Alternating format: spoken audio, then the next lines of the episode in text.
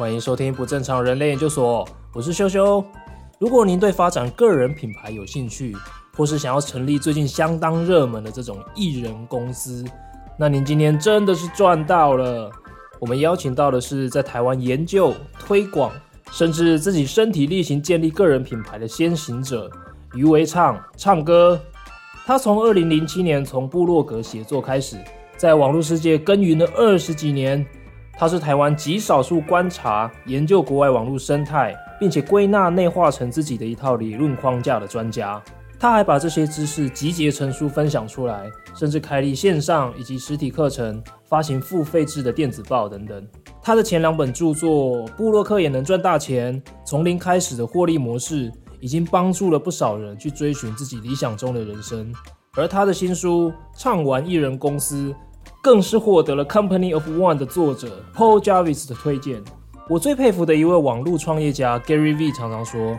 不管你之后想做什么生意，或是推广什么理念，如果你不在现今的网络世界持续分享、生产内容，建立自己的网络品牌，那你在可见的未来将会变得无足轻重。强力推荐本集的节目给那些想要活出百分之百的自己，想要过个快乐的人生的朋友们，敬请收听。今天今天很谢谢唱歌来录我们的节目。啊，那个唱歌实在是我相当佩服的一个人。如果说要在台湾讲艺人公司啊，或是个人创业、个人品牌这件事情，我真的觉得唱歌是人物。为什么是宗师呢？因为其实很多人都自己经营自己的个人品牌都很成功，可是唱歌是我觉得我唯一是唯一一个，或许是我孤陋寡闻吧，唯一一个对每一个每一个 business model 啊，每一个做什么内容要走什么方向，他都有一个全面性的了解的人。而且他自己有自己的理论框架跟知识框架，然后把它写成书。台湾应该是不是只有你一个人，是吧？因为基本上我不太跟别人比较的，我也不知道有没有其他人。嗯，我都在做自己的事情的，我不太我不太 care 别人。可是你还是很关心大家怎么经营自己啊，一些成功的案例啊，你都常常跟大家分享。对，因为我基本上就是看国外的资讯比较多。对啊，因为国内的参考价值还蛮少的。所以国外国外很多看完以后，我就会呃把它写成文章分享给国内的，嗯，因为我觉得我有这个责任，应该要把国外的东西带来台湾，嗯，给台湾的有志之士，嗯，好去去参考。我觉得这个这点畅哥跟我还蛮像，我跟唱歌一直以来看的都是国外的资讯，所以就有有一种深深的感觉说，哎，其实。国外真的领先台湾还蛮多，嗯，你觉得大概领先多少？我觉得大概领先五年，五年吧，对不对？哎、欸，真的，我上次跟请阿弟来访访问的时候，我们跟他共同的感想就是，其实国外不管是国外的内容创作跟个人品牌经营，嗯，不管是在 YouTube 或是其他各个方面，嗯，都领先我们三到五年。嗯，所以其实我们做这个很简单，我就去看国外的在做。真的，真的，因为我为什么说五年哈？因为我常常去做一些 Google。然后看到国外写的文章，嗯，然后我觉得他写的这篇文章非常适合台湾目前的发展，嗯，我再回去看他的文章日期，差不多就是二零一五年，好，就是二零，就是反正呃三到五年差不多了，哦，我觉得三到五年差不多，但是还是很慢啊。为什么台湾人那么多会讲英文，还有会看英文，为什么这个知识落差会落到那么远，三到五年？对啊，为什么？你觉得你有去想？我不知道哎、欸，我不知道为什么、欸，就可能像我们这种人比较少，嗯，或者是我们知道，但是我们不愿意分享出来，嗯，对哦，好吧，那为什么唱歌会这么注意国外的这些资讯？可能有一个原因就是唱歌从国二开始就到加拿大去念书了，可不可以跟大家分享一下这个这一段求学的过程？我觉得这可能是我。蛮特别的一个经验哈，因为我从国二上学期我就去加拿大，嗯，然后加拿大我们还不是去什么大城市，我去一个叫 Nova Scotia 的地方哈，加拿大最东岸的一个小省，哈，那这个省呢，整个省呢大概只有五个中国家庭，然后全部都是在那边出生的啊，我们说 CBC 嘛，嗯，只有我一个哈，也就是说我到那边是完全不讲中文的，啊，没有人懂中文，就算是中国人也不懂中文，都是讲英文。然后你就知道那时候是一九九零的年代，一九九零年，我到学校开学的第一天哈，这个我们的教室是老师排了一个 ㄇ 字形的座椅，然后在 ㄇ 字形的中间放了一张椅子，老师叫我坐在那个中间，好，那我就傻傻的我就坐过去，嗯、坐下去以后呢，那个老师就跟全班同学说：“Look, this is the Chinese。”我靠！等一下，这个他为什么这么做？明明这个是就是可能是自我介绍的一个场合嘛，对不对？他也没跟你讲要干嘛，然后就忽然说，我，我当场觉得我是很像动物园里面的一只什么动物被这很，这这在现在马上就已经被抓出来编啊、骂啊，就是批判啊。但是这也许这个老师可能也不是故意的，他可能也是第一次看到 Chinese。三十年前，嗯，因为我那是小地方，真的是小地方啊，那个。然后明星未开的那种小地方，OK，所以那我当然当然很自卑啊。那时候我才十三岁啊，对不对？感觉就是无地自容啊，就是哇，怎么？因为我还听得懂那句话，还好哈。嗯、后来从那时候开始哦，我就觉得我只会越来越有自信，因为我的自卑到了谷底啊，到了地底下，嗯、我不可能再遇到什么事情比那还自卑的。啊，所以就养成了我越来越自信的这个个性。这可是 你这样讲有点怪，因为或许有些人他就一蹶不振，有没有？嗯，对啊。那可是你却越来越有越有自信，那你不会更坏了嘛？那你可能就这么坏啊？有，这是、呃、也是一种可能。对，但是你知道，身在异国哈，嗯，你又不太会讲英文，你必须求生存。啊，所以你当你求生存，你就是要加倍努力，比别人强嘛。是，所以一开始我真的是听不懂英文啊，嗯、但是总是有一些坏人啊，也不是坏人，有一些坏同学啊，嗯、取笑你啊，嗯、然后但是总是有一些好同学帮助你。那我们当然就是跟好同学在一起，然后远离坏同学，然后慢慢的、慢慢、慢慢、慢慢这样进步、进步、进步，哎，发现哎，开始可以融入他们的生活。嗯，啊，所以。那因为青春期嘛，青春期非常容易受到同学的影响，嗯，啊，所以我就呃间接的，就是吸吸到一些外国人的对生活啊、对求学啊、对工作啊、对任何事情的一些看法，嗯，那可能也造就了现在我的看法跟一般台湾人比较不太一样。哎，这是真的哎，嗯，或许我在想有没有可能是你当时在。加拿大的时候住的是大姑妈跟大姑爹他们家，而且很特别的是啊，对，要讲到恭喜唱歌出了这本新书，嗯、唱完一人公司，真的，我在这个周末就把一口气看完，然后一边看一边点头如捣蒜，就觉得啊，这个这个懂，这是唱歌懂我的。然后这本书的一开始啊，他就他前面就大家写书的时候，有时候会献给自己最亲爱的人嘛。对啊、他是写献给我的大姑爹、大姑妈，感谢他们养育及陪伴我在加拿大的青春岁岁月。对对，所以我就想说，是不是大姑妈跟大姑爹对唱歌的影响是很、嗯、很深远的？这是当然的啊，因为你在一个陌生的地方，然后有人会讲中文，有人会照顾你啊、嗯哦，所以那段时间的支持当然是很重要，所以自身难忘了，哦，就是永生难忘，这个是一定要感恩的。嗯啊、哦，然后。当然，我只念了，呃，八年级到十二年级嘛，就是高算高中。对，高一到对，我们就我就去多伦多念大学所以差不多相处了四年到五年的时间。啊，但是这四年到五年的时间，因为呃大姑爹大姑妈都是很虔诚的呃基督教徒，所以我们所所作所为啊，言行举止都是非常正的。啊，就是你一一歪掉，他们就开始指正。是好，我们每个礼拜天也是被逼的上教堂。哈，虽然青春期的小孩上教堂是一件很痛苦的事情，可是我们还是不得不哈，嗯、所以就耳濡目染，然后就慢慢的走上正道。所以说，可能也是大姑爹跟大姑妈他的陪伴，然后让、嗯、让唱歌从那时候。到谷底之后，慢慢的就建立起自己的自信。而且刚刚我们在闲聊的时候，你讲，你从那时候就知道自己未来就要走这条这条路了。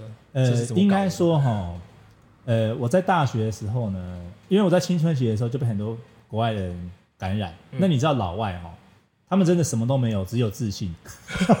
尤其是美国人，美国人，对对对，加拿大其实也差不多。对，他们他们从小就很有自信。嗯，好，就是。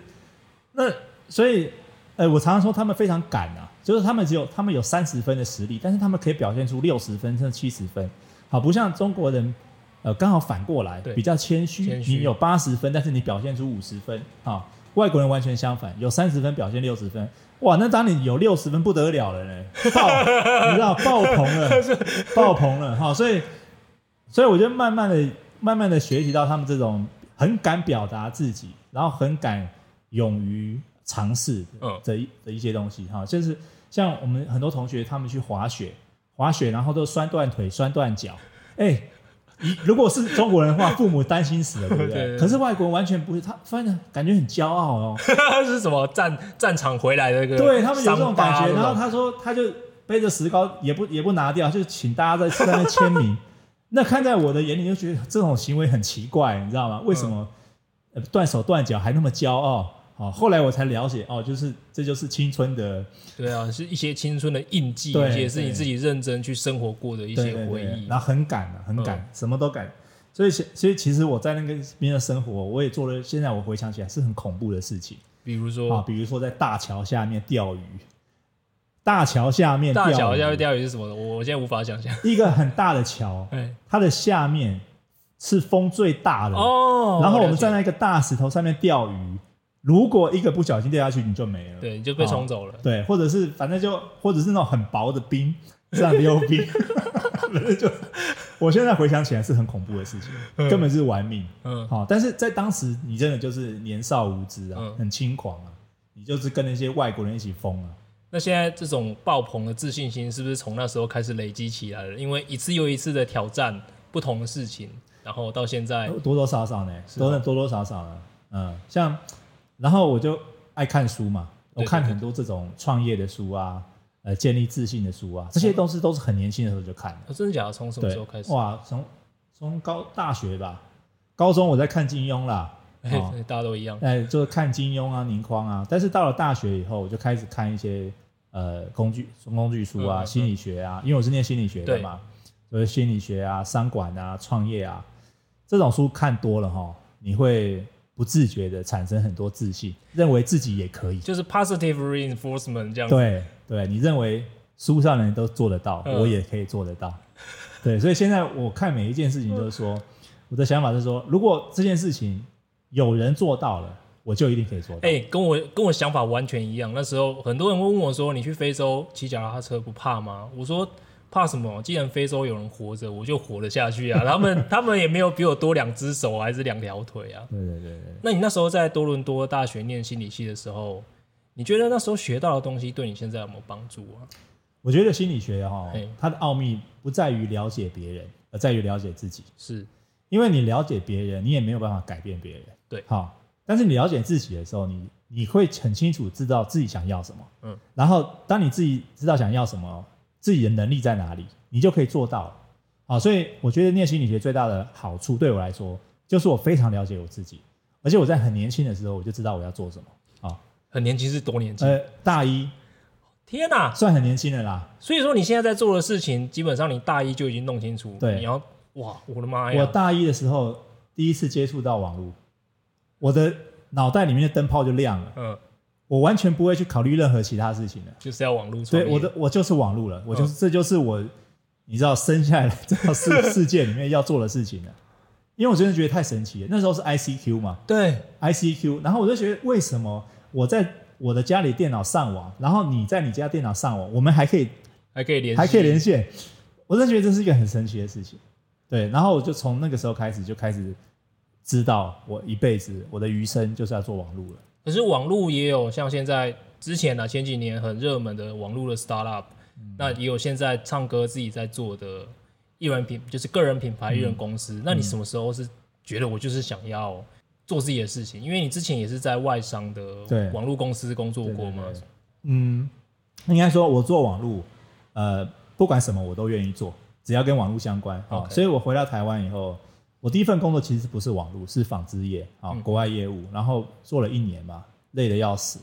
你知道，就是你要去工厂跟人家喝酒哦，业务真的是业务嘛。你要到国外，哦，我去杜拜，我去纽约，哇，很累，那个时差他还没调过来，你就回来了，我受不了了。我还是呃，第二份工作开始我就开始找网络业，好，那不管什么，只要是网络我就做。好，那。呃，一直到我一九二二零零五年吧，我进了一家外商公司，叫奥商公司，叫 Email Cash，好，到现在还在。这个老板非常有个性。那时候我一直想要创业嘛，网络创业。这个老板面试我，然后我问他说：“那你要我做什么？”他说：“随便你，你看我的澳洲的网站，你觉得这样的点子在台湾该怎么做，你就去怎么做。”他说完这句话，第二天他就飞回澳洲了。哦，怎么这么好的公司啊？真的，这种工作哪里找？真的，我就觉得说哇，这个老板太有个性了。然后，这对我来说不就是创业吗？对，对不对？而且我是拿着薪水创业哦，超爽的，哎，还蛮高兴的。对，因为我是呃台湾第一个员工。那后来我就为这家公司奉献了六年。好，那在六年之内，我们最多应该十几个员工吧？好，十几。然后我就开始呃看到了 这个。员工呃的也不能说习性。哦，我懂啊，就是说我知道，这我知道。你知道，当你很精精心栽培一个员工的时候啊，结果他就走了，嗯，你又必须重来一次，重复一次这个动作，所以变成说，我认为我最爱的做的事情是网络，可是到了最后我，我我最我必须做的事是人事管理，对，可是人事管理又不是一个呃，第一个我不太喜欢，第二个是他没有办法有累积效益的。也就是说，你累积这个人，你你培养好，他可以帮你呃做很久，啊，那非常值得投资。可是我一再重复训练人，一再重复训练人，这个这个动作，我觉得我在浪费时间啊。为什么我要去管这个人？然后这个人基本上也不是我的家人，也不是我的亲友，好，那反正我就看到了比较不好的一面，所以我就觉得说，那事情是不是有别的做法？好，那这是一个因素。第二个因素是这样子，就是我自己是一个。我觉得还蛮幽默的人，很亲和的人啊。嗯、可是当我当上主管，当上我当上台湾总经理的时候，我的职位自然的跟我跟其他的员工分隔了。对，我看到你书上写说，你都在想说，哎、欸，他们会不会在茶水间讲我的坏话？一定会，这不是我的，我有问题。这是这是这个 nature 就是这样。对，这也不是他们的问题。嗯、对啊，就是职位的问题就会产生这种问题，职场就是有这种问题在。好，所以呃，基本上我就这样想。有没有可能把职场上的优点抓留住，但是把职场上的缺点放掉？哦，后来我就看了很多老外的做法，哦，很多老外很厉害啊，就是艺人公司啊、自媒体啊、布洛克啊、嗯、YouTuber 啊，嗯，全部都是一个人、两个人，好，最多找几个助理，一样活得非常好啊，好一样年收几千万啊，嗯，所以我在后来我就看了这个艺人公司啊，另外一本书叫《艺人公司》，Paul Jarvis，对，我看到这本书的时候，呃，就很像。心灵的呼唤，就好像我看到上个唱完的公司，对对对，就有这种 就有这种灵魂伴侣的感觉。哦、oh,，OK，我就发现，哎、欸，原来在世界的另外一头，也有一个人跟我想同样的事情，做同样的事情。哦，所以后来，我就后来他在书里面也写说，其实有很多很多这种人在做。好，所以我就后来我就我就 confirm 说我走的路是 OK 的，嗯，因为很多人都在正在走，嗯，好，所以我就呃。我就现在就开始做艺人公司。嗯，唱歌很厉害的，就是他把这个艺人公司所有的 business model，他分门分门别类哦，然后弄成了一个图表。嗯，然后就跟你说，其实有的人会讲说，我们在做这种事情风险很大。我觉得他们弄错了风险呢、欸，风险大的是你把你自己一辈子赌在一个公司上，然后就把你的人生赌在那边。对啊。可是说实在的，这种艺人公司它的 business model 是很多样性的。对啊。就好像现在我们疫情来了嘛，嗯，疫情来了，我们之前在做了很多事情，像我是带团的，带外国人来台湾骑脚踏车的，外国人进不来了，但。我还可以做其他好多好多的事情，可是对很多人来说，他可能就是做一样事情，然后一有一个大变故发生，他们就一来他们不知道做什么，二来他们也没有相对应的能力嘛。没错啊，这个我觉得我一直在说职场如赌场啊，对不对？你从社会上，你从大学毕业以后开始找工作，第一个要赌的是赌产业，对你这个产业有没有搞头？你是夕阳产业还是蓬勃产业？好，让你赌对了，你赌到一个好的产业。再来，你要赌公司，公司对不对？因为每个产业有有好公司跟烂公司，公司又被你赌对了。你要赌什么？主管跟老板，对不对？因为好公司可能有烂主管，也有烂老板。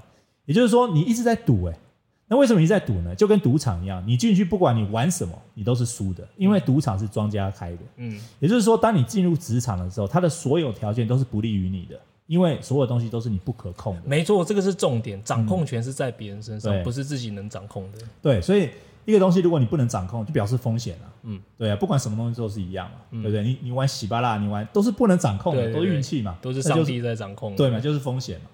所以我才会说，呃，我们不要去看待什么创业会很有风险，没有，创业是掌握在自己手上，没错，风险是你控制在自己手上的，你努力一点，风险就小一点；你装废，你耍废，你风险就大。问题是是自己控制的。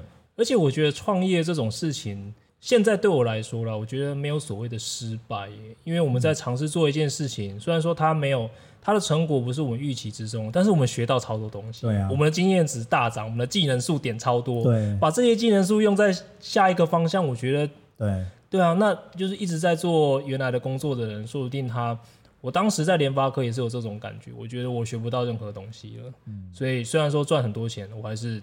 把它放弃掉，嗯，我觉得就是我们想法都真的还蛮像的。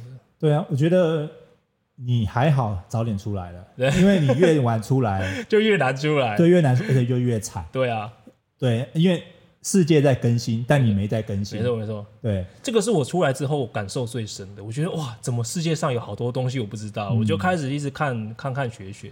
有一点唱歌在书里面讲到，我觉得我有深深的感受，但是你讲的很。很惊悚！你说，如果说现在的人他没有建立个人品牌的话，代表你在往后的日子就是被淘汰。对，嗯、有这么严重吗？我是觉得说每个人呐、啊，呃，不管是个人或者是你是小企业，嗯，你都一定要在某种程度去生产内容，而且这内容是对你的 TA 有帮助的、嗯，这个是一定的。但是一定要建立个人品牌嘛？没建立个人品牌，自己就会。这个是这样，我们都说瞄准月亮，射中星星嘛。嗯。你没有这种决心，你基本上就不会有品牌。嗯，因为要发展出一个品牌，真的是非常非常难的一件事，超难，超非常难，很长远的一件事。所以很多人跟我说，我想要低调的发展品牌，我就说你在放屁。对，这是护士的，你书里面不可能嘛？怎么？你有你有听过低调的品牌吗？低调奢华，但是它广告还是打了很多，打字还是低调。对，那都是低调跟那是护士。好，那今天我告诉你。你要高调，我跟你讲，你还高调不起来嘞。对啊，很难的，不是你想高调，哎，对，不是你想，不是你想红就红得起来。对啊，也就是说，你好，你就努力去高调，因为你绝对不可能达标的。嗯，好，比如说我要多红多红，但是你可能只会达成百分之三十、百分之五十，嗯，对不对？那百分之三十、百分之五十，当然，呃，也不会，也没有很红，但是也够了。对对，就就像我我的书里面最后有一个千万，对，千万的那个。目标对不对？好，那当然我们的终极目标是百分之百达成。嗯，我们一年赚千万。可是好，那我们不如理想，百达成率百分之三十、百分之五十，OK 啦，还蛮爽的啊。OK 啊，因为至少你自由嘛。对，对不对？就是你以前在联发科薪水很高，OK。但是我呃，如果我要你出来很自由，然后薪水少一点，你可能也 OK 啊。嗯，对不对？我们不是以钱。为生命的唯一指标嘛？嗯，钱只是其中一个嘛。对对啊，我觉得自由大过钱，嗯，快乐大过钱，嗯。既然讲到钱，我们就来讲一下钱好了。因为现在其实台湾，我们知道嘛，国外的这个社群媒体啊，个人品牌已经是超级蓬勃发展了。所以说，他们不管呃上岸好了，或者是政府的资源，或者其他广告的预算。已经都慢慢投入在这上面的越来越多。那你觉得台湾现在的状况是怎样？嗯。我觉得有一个趋势是因为网络的发达，嗯，所以很多的传统的媒体它 channel 慢慢转到了网络上，嗯，然后中央变成分散。嗯。以前你要出书，你一定要经过出版社啊；你要成为艺人，你一定要透过经纪公司去帮你捧红啊。现在不用，现在自己来。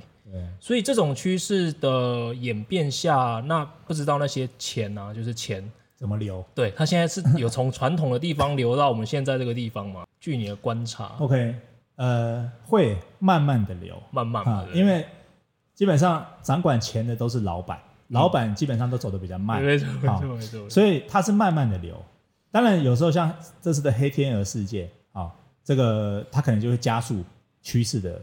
趋呃趋势的这个实现啊、嗯，呃，在差不多二零今年是二零二零二零一六年的时候啊，就是我出来创业的第四年，那时候呃某某购物网站是我的大客户哦，他们做部落格行销，嗯，我是他的经纪你帮他们找那个合适的，对对对，然后我从中抽佣金。OK，好，那那一年我赚很多钱，但是到了二零一七年，基本上完全转移到 YouTube，嗯，转移到影音直播啊，部落客这部落客市场完全没了，这一块预算完全流到影片去，完全哦。呃，真的是很多，非常非常多流过去了啊、嗯，所以我觉得那那下一个会流到哪里呢？很多人说是 Podcast，因为 Podcast，但是嗯，我不知道，我觉得 Podcast 跟 YouTube 它是两个不一样的 OK scenario，对我我也我也是这样，我，道我也是这么想，就是还在观察。对，但是我觉得 YouTube 至少还可以再当红个好几年。嗯嗯，好，那。我们来看大的预算，基本上这些预算的编排呢，这些大公司的预算都是跟公关公司啊，跟 media buyer、嗯、就是媒体采购有签年约，所以当媒体采购 media buyer 改变投放的位置的时候，这些钱钱才会才会过来。所以呃，什么时候会过来我不知道，就是什么时候会流流到哪里，这是要看 media buyer 他们自己对趋势的判断。嗯，所以就还是。我们就还是自己坚守岗位，然后生产自己的东西。那但我觉得好消息是这样，就是你刚我们刚才说的是另外一块企业预算，但是还有另外一种消费者预算啊，嗯，对不对？消费者以前可能去实体呃买实体书，好，或者是上实体课，但是现在可能就愿意付钱给线上课程，嗯，或是买订阅制服务，好，所以这一块其实也在蓬勃成长。那这一块对我们来说就是好好消息，就是创作者，如果你可以研发出很多数位产品，你就可以承接这些消费者预算。就是买东西啊，买东西，尤其有一个例子就是网像网红带货啊，或是团购啊，这些都是嘛。对，刚刚讲到，其实这种个人品牌啊，除了广告流量，那除了业配，嗯，甚至自己可以卖自己的商品，像是数位商品，像是开课啊什么的，看起来好像是很。很理想啦，就是自己可以自己建立个人品牌，好像可以变红，然后又可以有各种不同的方式赚钱。但其实你要达到这样子的状态，嗯，是一条很漫长，而且你不知道什么时候会达成的路。可以请唱歌分享一下？我觉得对我来说啦，对我来说，因为我是一个很有计划性的人，嗯，我在什么时间点、几岁，我要达到什么样的状态。我之前是都给自己一个很明确的计划，都有达到吗？我已经数不出来，就是连那种暑假作业要准时写完，这种我都达不到了。我已经数不出来，我到到底有失败了几次？就是我给自己设计划达不到，然后自我的信心崩溃，然后自我怀疑、自我打击，这件事情不知道已经轮回多少次了。那你还是继续做，所以我现在就不做了。现在不做就开心多了。所以我想问的是哦，因为。刚刚讲了嘛，每一个人他都有自己的特色，他有自己的路可以走。嗯、那这条路多漫长，或是会弯多少弯，嗯，不知道。对，那你要如何去耐得住性子啊？这个，我以我自己经验来看哈，嗯，我刚才说我很早就确定我人生的方向，所以当你很早越早确定人生方向的时候，你可以回推的这个距离就越长。当你可以回推这个距离越长的时候，你就可以每一步都非常清楚你是走在正确的方向。就算有一步走错，你还是可以把它修正回来。啊、嗯哦，这可能讲的有点有点图像啊。我举个例啦，好，譬如说，嗯，如果每个路都不每个人的路都不一样的话，有没有共通点啊、哦？我觉得共通点就是分享你正在做的事情。嗯。啊，这个是共通点。然后你去呃，在我书上有说，teach everything you know。嗯，好，把你所会的东西分享出去。一天做点什么东西，不要一天都废，然后什么都没做。嗯，你只要一天贡献一点，分享一点，教一点东西，或者是回答一个网友的问题，常年累积下来，它就是一股很大的力量。嗯，啊，我们假设我们用一个图像，呃，一张白纸，好，你在上面画一个叉叉。你在很远的地方，你是看不到那个叉叉的。可是你画了十个叉叉，画了一百个叉叉，画了一千个叉叉，你就在很很远的地方，你也是可以看到这个这这个黑麻麻的黑麻麻的一片。对，我们要的就是累积的效果，我们不求一夕成名啊！我觉得一夕成名都是传说，嗯，都是运气，都是被雷打到。没错，没错，没错。而且说真的呢，你没有料，你没有这一千个叉叉，就算你一夕成名呢，你怎么持续？没有办法持续嘛，一下就一下就。不见了，对不对？所以我才会觉得红是慢慢慢慢红的，而而不要追求爆红。嗯，因为追求爆红，你没料也没用。我觉得、嗯、对，其实第一集来宾蓝白托，我就跟他讨论到这件事情。我们在讨论有没有一夕爆红这件事，我觉得根本就是没有。有有两种爆红，嗯、一种是他真的就是。不不知道为什么就爆红了，嗯、那种就跟中乐透一样，嗯、你上去一下然后就下来，嗯、跟放烟火一样。对对，另外一种是它已经累积了好长一段时间，你一开始都不知道，只是在某个时间点你看到了，你看到了，对，所有人都看到了。那它是累积上来，它自己有自己的料，所以它就会持续下去。没错，这个叫做 hockey stick effect。对，就你的书里面有讲，就是一开始我们都在低谷徘徊，突然有一天你中了。你中了以后，你所有以前的过去的作品全部都可以再中、再中、再中，嗯、对不对？所以就是有一个比喻嘛，就是说，呃，一滴什么一滴水，然后它穿过去，然后其实不是，是前面九百九十九滴。嗯嗯嗯我了解，就是，可是我还是想再追问，你要达到那个地方，你因为第一个你不知道自己要做多久，第二个、嗯、你不知道自己做的方向对不对啊？所以说你会不会像我常常。我在自己出来做事情，一开始我就有一种很深的焦虑，我不知道我时间花下去是不是花在正确的地方上，我会不会我应该走的是 A 方向，可是我现在走的是反方向是 B 方向，而且我在 B 方向走超久，花了几年的时间，那我之前做的不是都浪费掉了吗？你觉得有这种事情吗？我觉得哈，你可以用改变一个想法，是说所有的内容都要创立于不败之地，好。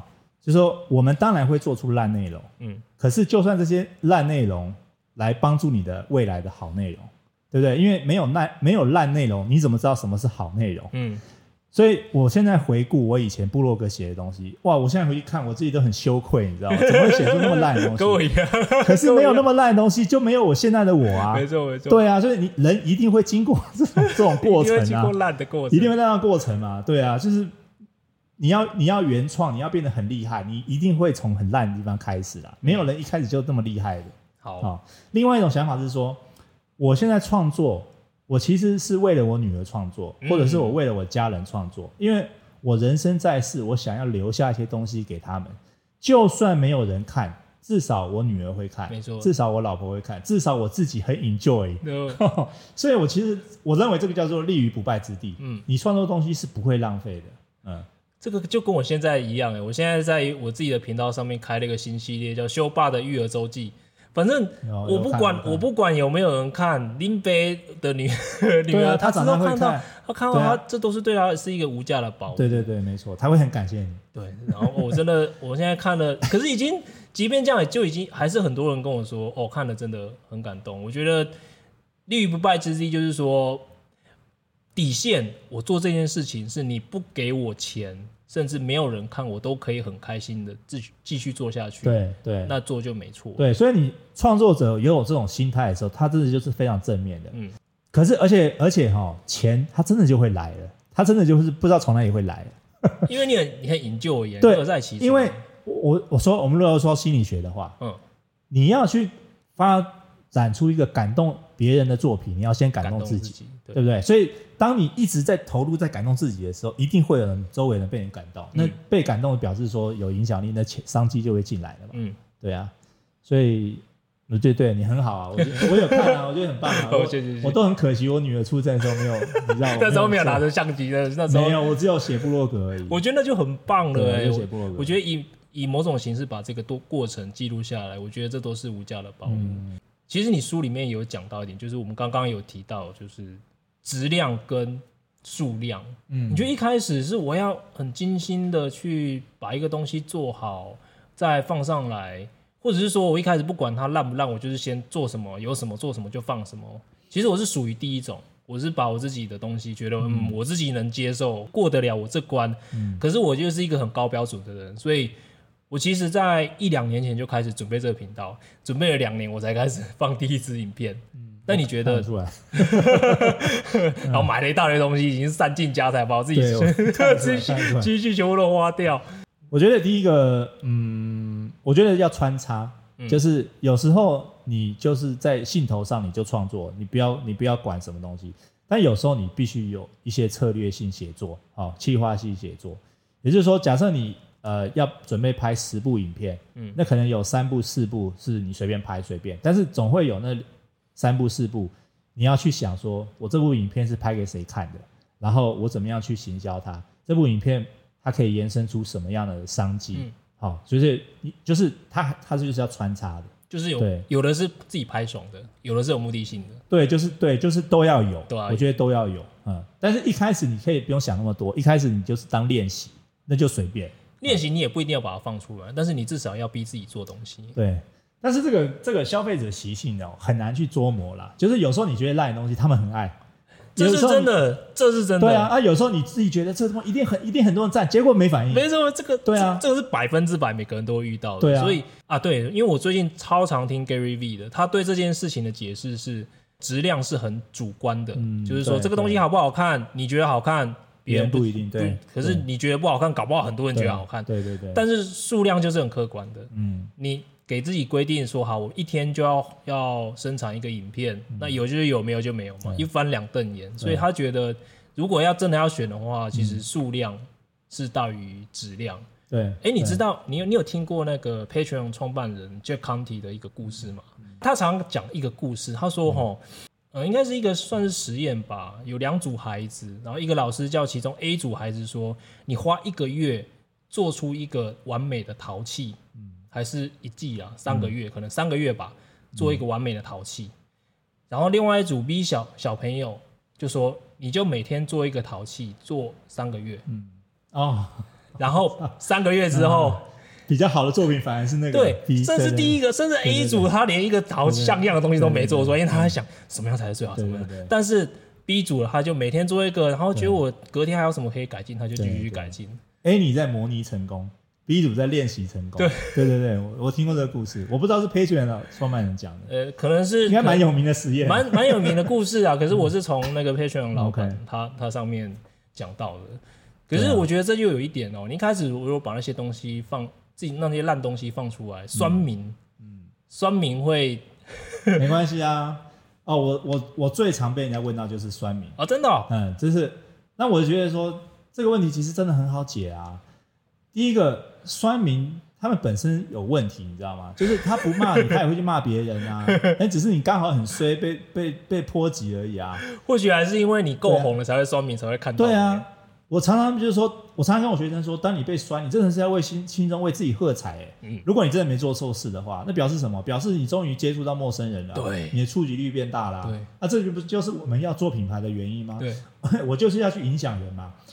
我跟你讲，这些酸民哦，他们在他在乎你的程度比你的粉丝还在乎你，对，他们就会很坚持的，就是一直要来这里，对他们还帮你帮你带流量。对，然后然后我就会这样想，我今天是一个好人，我是一个正派的人，你是你是要被你是被我影响的人，所以我就一直给你洗脑啊，那你不就变好人了吗？嗯，所以我一直在散播正面讯息嘛。啊，你要来酸没关系，你酸到有一天你会发现你自己会照镜子看到我为什么我一直打他，他都不他都不回我，然后他还一直。教化我，然后他就变好人。我一直有这种想法，我去度化，我去度别人。哎、欸，这这点跟我觉得我很佩服的一个人叫唐凤，哦，他有一个焦点焦点讨论法。像他有时候常常在发表一些公共政策或者在网络讨论的时候，就会有那种酸民，就是说啊，甚至去用一些很歧视性的，就是攻击他的性别取向啊什么的，然后他都会。把它当做我用他的原话，嗯，他们是稀有动物，你要好好爱护他们。他就把这些讨论啊，攻击性的就分成好几类，有的是那种真的情绪化，那个你可以不理他，但是有的是真的想要讨论的，你就跟他认真讨论。对，认真讨论的时候，有人会围观。对，那重点是围围观的那些人，他会被你圈粉。对对对，这个是很重要一件事情。这个我有写过，哎，真的啊，这个我有写过。对，就是比战是教育大家的一种一种机会。对对对对。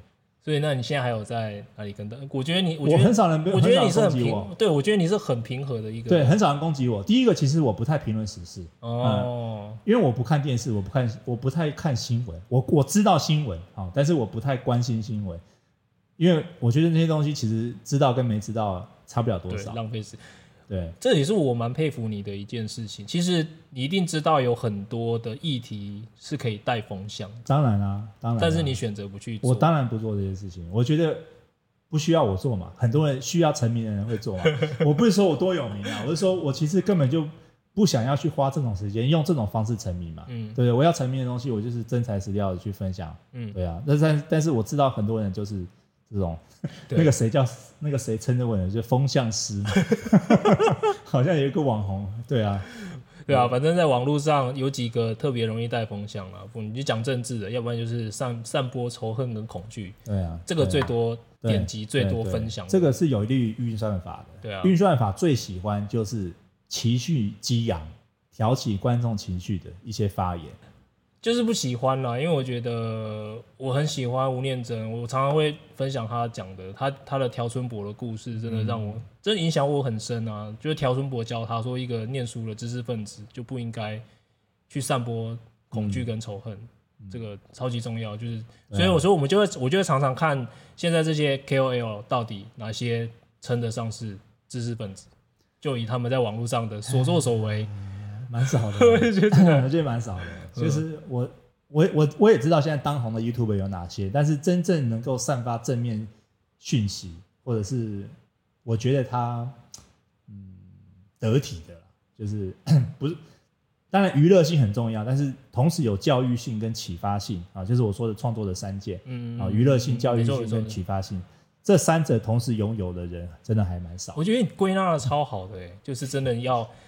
娱乐性嘛，大家都上网就是想要放松一下。嗯、但是如果说你还可以带给别人价值，对，然后让别人学到东西，对，就是一个有价值的内容。对，我们都来朝这个方向来迈进。不过真的就是粉丝累积的速度会很慢，但是没关系啊，就不要。对，我觉得你刚刚讲的很对，就是不用去注意那个数字。我我觉得，我觉得大家都非常的重视数字，嗯，但是不是？我们应该重视数字后面的深化，嗯。的关系，嗯，我们说的是应该是关系，就是我刚才看一本书，他说我们是要 win heart，不是 win eyeball，嗯，对不对？所以我我认为，就算你只有一百个粉丝，可是这一百个粉丝都为你倾心，比你有一万个粉丝把你当工具人，看完的东西就走，嗯，更重要吧？嗯，对啊，我们我们要影响人的程度，不是一个表面的程度，我们要影响人是影响到他的心里面，嗯，所以你看，就像我对我女儿。好，你是不是会把你最好的一些给他？对，那只要他变成一个非常好的人，基本上你就功德圆满啊。是你身为一个父母，所以只有一个人哦。那你去想，我们要，我们要，我们在世要做的影响是要去深化影响别人，而不是去影响很多人。嗯嗯，对，我们是要对几个人产生深远的影响。我觉得唱歌他有一点我还蛮佩服的是，他想很多事情都很深入，不是看表面，尤其是刚刚。好吧，对钱好了，大家都爱钱，嗯，但是你常常在书里面讲的是，我们要追求的是快乐，嗯，你觉得什么是快乐？你觉得对你来说，什么做什么是最快乐？其实快乐不是一个东西，它它 它不 是它不是一个我们要追寻的东西，它是它是融化在我们每天的空气里面。太哲学了吧？等一下，我来，我来，我来，我来，我来体会一下。OK，我等一下，你它是融于我们日常的空气里面，而不是我们要追寻的一个东西。好，那当然我们要你要把它具体化，可能大家就会说什么内心的平静啊，嗯，物质的享受啊，啊，可能精神的呃放松啊等，当然这些都对。可是我觉得快乐就是一个，嗯，你知道你来到这个世界上你要做什么。然后你呃能够为这个社会带来什么的那种使命感，嗯，然后你正在完 fulfill 这个使命感的一种感觉，哦，嗯，哦，我懂，就是就基督教讲 calling 嘛，就是召唤，你找到你的 calling，对对。对，然后你正因为你已经那个那个灯塔或是那个北极星已经清楚到不行了，你现在就是一直朝那个方向前进。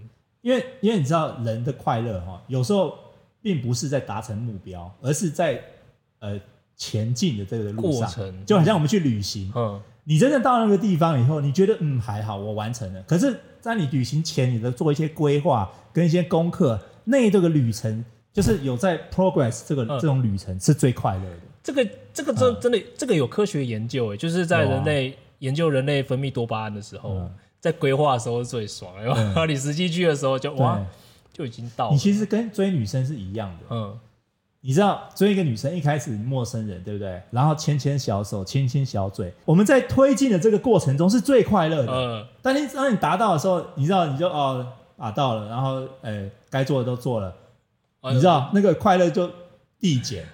我们要是递增的快乐。我又想到 Gary V 讲的他的经验，他常常讲说，因为他从小的梦想就是买那个 New York New York Jets，嗯，他一生最惨的那一天就是。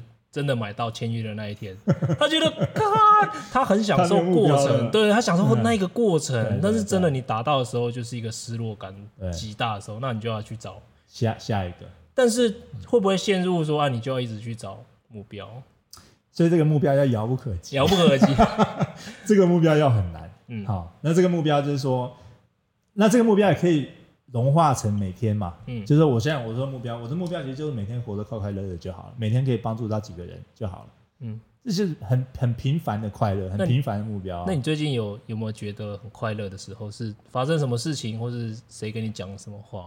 最近啊，最近我的书上排行榜的时候，哎哎，我看到上雅虎的 时候，我会有点小确幸，就这样，因为我因为我出版社要我，哎，可不可以尽量推出，然后让上上上上榜的感觉。嗯，那我我自己是很想把这些这本书其中里面的一些观念，呃，散播出去。嗯，啊，因为我觉得这些观念可能呃，包括呃，生活跟工作的平衡。啊，我觉得台湾人哦，特别是亚洲人啊，日本人也是一样，太多工作了。嗯，工作那么多干嘛？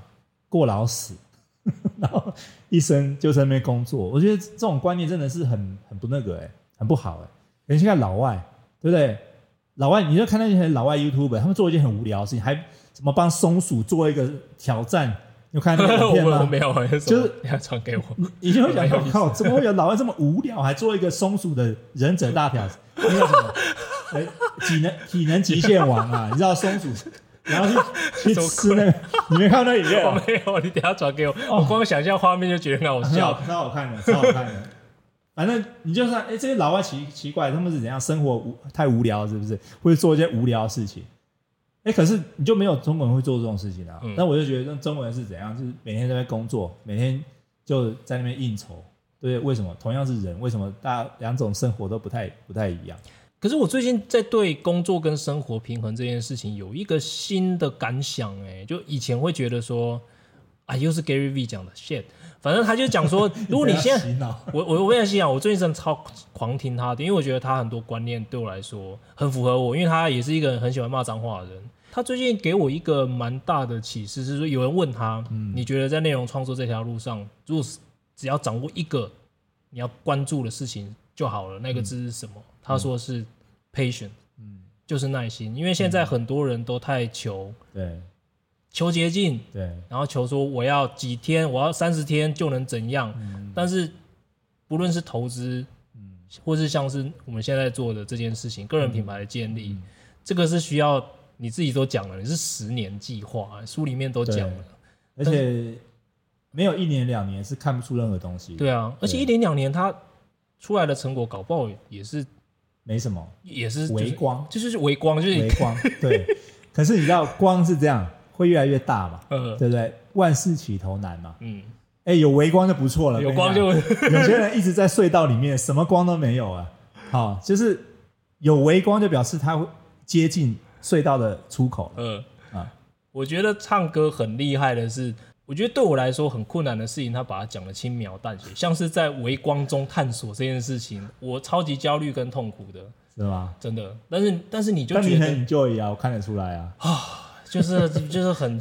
就是，然后就把自己的人生就是折腾的越痛苦，就觉得越有活着的感觉。OK，我想请问唱歌吼，你看你从一开始决定要做网路，到后来发现不想要进入职场，或者不想要在组织里面，而想要自己做自己的这件事情，这是什么？从什么时候开始做艺人的公司？就是从。四十岁吧，四十岁开始。四十岁，那那时候你可能就对自己有一个规划，一个路径。啊、那你现在都在这条路径上？都在，一直在。哦，一直在。对，而且而且，其实你知道，思想永远走得比你手脚快。哦，对啊，对不对？对。所以有时候我其实我思想已经很远了，但是我手还跟不上嘛，对不对？那你现在想到哪里？跟大家分享一下。我我刚才有跟你说，我们是做一个平台哦，对，下半年会推出嘛，嗯，对，所以其实基本上我们在做的事情，但是我们的心必须要先去超前部署，对不对？现在流行超前部署，对，所以所以我们是永远在超前部署，但是我们手脚永远跟不上，嗯，也就是说，你其实根本没有时间去。像我都不追剧的，我不看电视。哎，我也是，我也是，根本就没有时间，没有时间做自己的事情，就来不及，够好玩。对啊，对啊，就很好玩，就很就非常 enjoy 在这个 progress 这个路这个路上面嘛。对啊，所以嗯，我四十岁开始，呃，确定呃走这条路，然后目前第三年、第四年很快乐，嗯，而且没有在进度上啊，但是但是有迟到一点点啊，但是。没差嘛，因为我又没有老板。对啊，反正方向在那边，只要走的，它是它真的是一场马拉松，你就朝着那个方向一直走，迟早会到。对，到不了一千万，到七百万也蛮爽的。对啊，是这个意思。对，我早上遇到一个朋友，我说我们，我说，哎，我们想想认识也十年了吧？但这十年之内，感觉跟一眨眼没两样啊。嗯，对不对？所以我们都说，我们要花十年去建造一个事业。我跟你讲，十年以后你再回来看这一天，真的跟一眨眼没两样，好可怕哦！所以，所以真的没有时间这个东西，真的是一个很很有威力的东西。你每天做，每天做，每天做，每天做，然后十年以后，你真的就不一样。就扣回到刚刚 Gary V 跟他讲，要要有耐心，要撑得过那十年。对，因为大部分人是撑不过的。对对，但你撑得过，你你你就你就过了。嗯，所以 patience 是一个门槛。嗯，他帮你过滤掉，你知道。一些不认真的人，嗯，不不这么不这么在乎自己要升级的人，嗯，我可以这样讲。哇，听到刚刚刚刚唱歌说他是四十岁开始决定这条路，其实我是大概三十八、三十九，嗯，所以我们都在摸索了一段期间之后，决定了自己的未来的方向，然后设定了可能我们还可能一辈子都达不到的目标，然后就很快乐的在这条路上。但是因为我们的目标很高嘛，对，就算达不到，应该也生活的蛮好的。对啊，就是你射不到太阳，你可以射到月亮之类的。对啊，我一直以来很很喜欢，应该是我最喜欢的电影吧，就是《阿甘正传》的阿甘。我觉得他很厉害的是，他都不会想太多，嗯，他就想做什么就一直去做，做一做做一做，哎，傻傻的就很成功。就希望自己可以像他有这种这种状态。其实很多人都这样。很多早期的部落客，很多 YouTuber 也都是这样啊。他们其实也没怎么设什么目标，但是他们就是很开心的乐于在做。对对对对，就是说他们先感动了自己，先娱乐了自己，嗯，好，先启发了自己，那就会启发娱乐跟教育其他人。嗯，对，这个是最基本的。就像我们刚刚在闲聊的时候讲的，如果说你现在在做的这些东西，是你很开心。是人家不给你钱，你都还会持续在做下去的事情，那就但那就没错了。所以你也不用讲说这东西是好是坏，是点击率是高，或是你的订阅数是高是低，嗯，都不重要。有的话，那个就是赚到；没有的话，自己开心就好。所以就跟刚刚唱歌讲的，人生就是要过开心。对对对，那基本的开销就你自己要做一些数学，这些数学就是说，好，那我希望。一个月能有多少钱？一年有多少年收入？十年我有多少年收入？那这些都是可以算出来的嘛？嗯，对，你的学费啊，你的生活费，算出来以后，旅行费、投资费算出来，你你会得到一个金额。嗯，这个金额可能可能就是你每年要赚多少钱，然后你十年内要赚多少钱。有了这个金额，有了这个目标，其实你就可以把一些工作啊，为了钱而做。但是我，但是我一直都不觉得我做这些东西是要赚钱，或是为了工作。其实这就是我的生活，嗯，所以我才会认为说，当一个作家或是当一个创作者，其实你就是在分享生活，然后还有人看，还有人关心，还有人给你钱，多爽！这不是这个工作多好啊，超快乐的事。对啊，只是你还没有到这个境界，但是如果你持续做下去的话，你就会到这个境界啦。嗯，对，因为这个境界。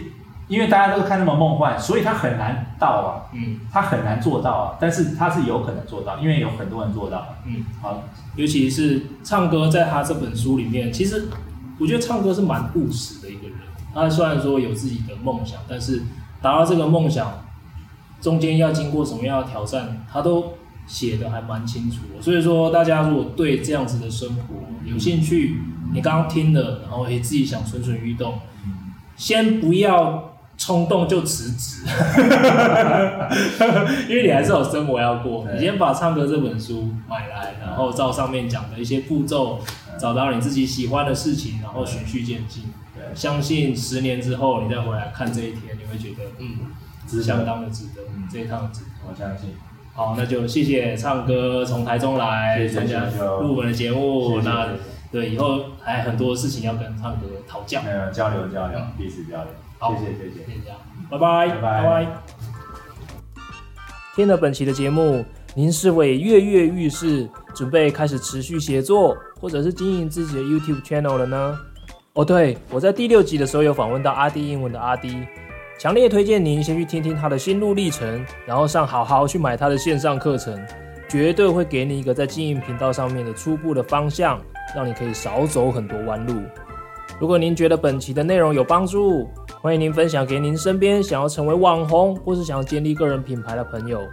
那如果您喜欢我的节目，拜托拜托帮我到 Apple Podcast、Spotify、YouTube 频道或者是 FB 粉丝专业留下您的评价跟宝贵的意见。这都会是我继续做下去最大的动力。那我们就下个礼拜见喽，拜拜。